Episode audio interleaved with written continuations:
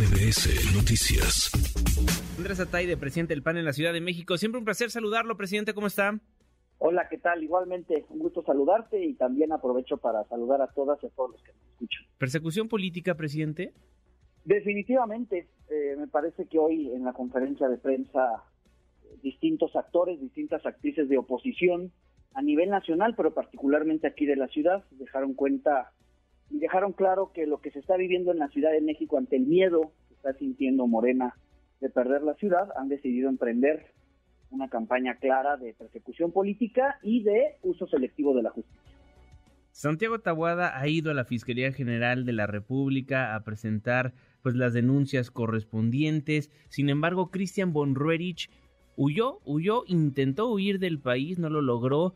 Pues, ¿Qué decir al respecto? Santiago Tabuada sí sabe lo que está haciendo. Santiago Tabuada sí no tiene cola que le pise la fiscalía, por eso inclusive va la PGR y Christian Monroy si era culpable, por eso, por eso escapó.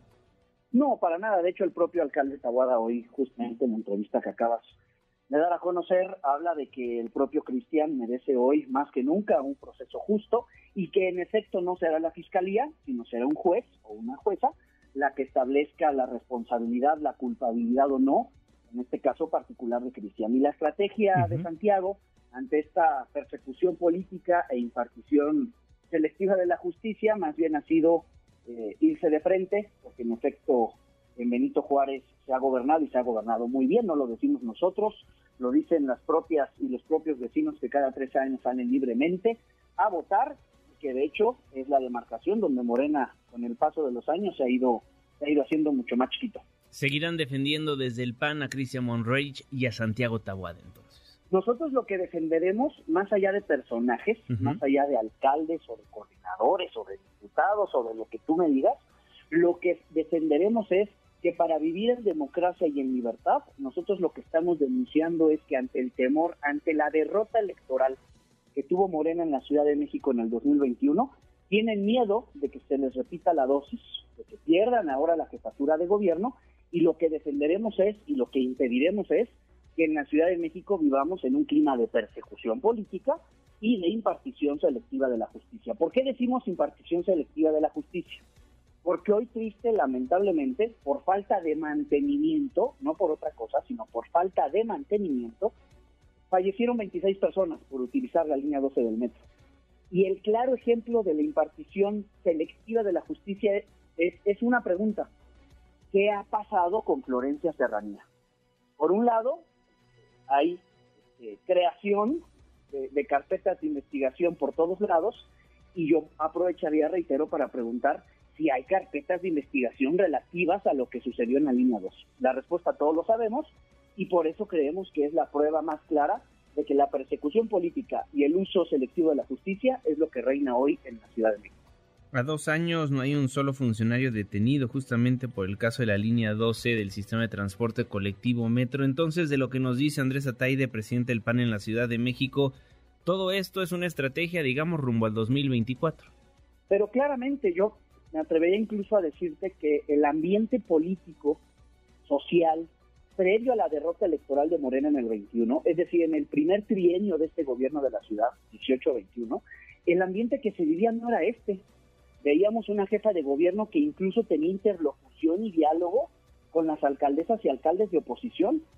Pero cuando se dio el revés electoral de Morena aquí en la ciudad, recordemos que perdieron 9 de 16 alcaldías, es donde Morena, ante el temor de perder la jefatura de gobierno en el 2024, decidieron cambiar ese ambiente de cordialidad, de ese espíritu republicano, y más bien decidieron emprender esta campaña de persecución política. Y es por eso que justo el día de ayer las dirigencias locales, las del PAN, PRI, PRD aquí en la Ciudad de México, firmamos ya una carta compromiso para ir nuevamente juntos a los comicios del 2024, no solamente entre nosotros, sino extendiendo la invitación a otras fuerzas políticas y sobre todo a sociedad civil organizada, porque con buenos gobiernos, con buenas propuestas, queremos competir y ganar el gobierno de la ciudad para tener un mucho mejor gobierno que creo que es lo que todas y todos merecemos. ¿De qué ve este acuerdo que firmaron? ¿Qué, qué, qué implica? ¿Que únicamente irán en, en, equipo, en conjunto, a las elecciones del 2024? ¿Que el PAN va a ser quien elija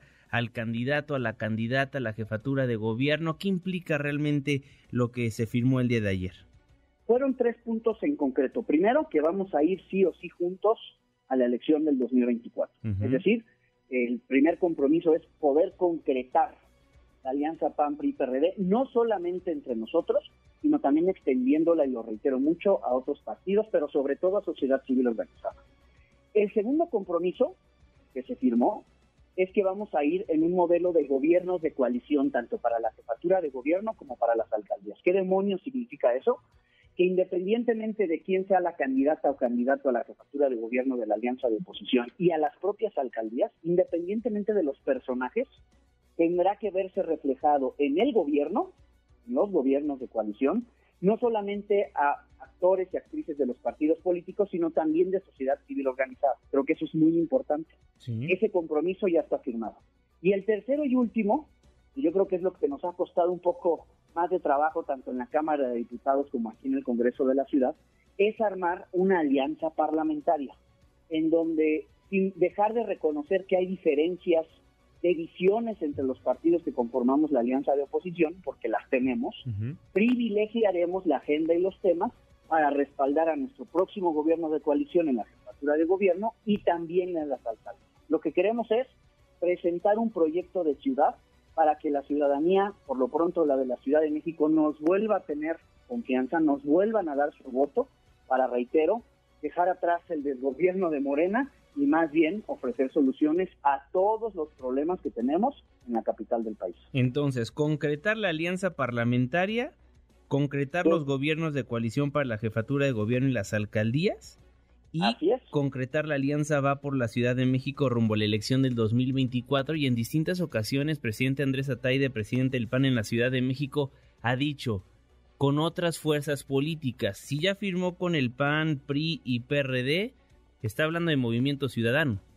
Por supuesto, el diálogo existe, sabemos que traen una ruta nacional de ir solos, la cual respetamos, pero eso no excluye, eso no impide la posibilidad de tener diálogo, cosa que tenemos con el dirigente de NC aquí en la ciudad, con el diputado Roy Torres, a quien le reitero mi respeto y admiración, y estamos con la puerta semiabierta para ojalá se pueda concretar una alianza también con ellos que nos permita consolidar el triunfo electoral en el 2024. Y también, y no menos importante, con sociedad civil organizada, que es quien nos ha organizado, hay que decirlo así, y quienes también han propiciado salir a las calles.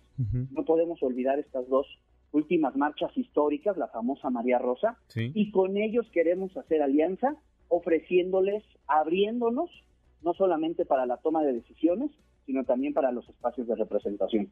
Bien, y ya finalmente, presidente, preguntarle si ya se platicó de cómo se va a estar seleccionando a esta persona que va a estar encabezando esta alianza. Ya se ha empezado el diálogo, ya estamos en pláticas las dirigencias locales, PAN, PRI, PRD. Aquí lo más importante es poder ir con el personaje, con la persona que pueda maximizar la probabilidad de triunfo. Y ahí me parece aquí todas y todos me parece sabemos quiénes han formalmente levantado la mano. Está el alcalde de Benito Juárez, Santiago Taboada, la alcaldesa de Álvaro Obregón y Alimón, nuestras senadoras, tanto Xochitl Gálvez como Kenia López Rabadán. Vemos en Adrián Rubalcaba, alcalde de Coajimalpa del PRI, también como un personaje importante de la oposición y que también ha manifestado su legítimo interés. Así que lo que trataremos de diseñar es una fórmula que nos permita estar representados a todas y a todos y que además, y lo más importante, que ya con el proyecto presentado de ciudad, que ese personaje nos ayude a sacar al desgobierno de Morena de aquí y que más bien llegue un gobierno de oposición para hacer mejor las cosas. Bien, Andrés Ataide, presidente del PAN en la Ciudad de México, siempre un placer saludarlo, muchísimas gracias. Igualmente, te mando un fuerte abrazo. Muchísimas gracias. Redes sociales para que siga en contacto: Twitter, Facebook y TikTok. M. López San Martín.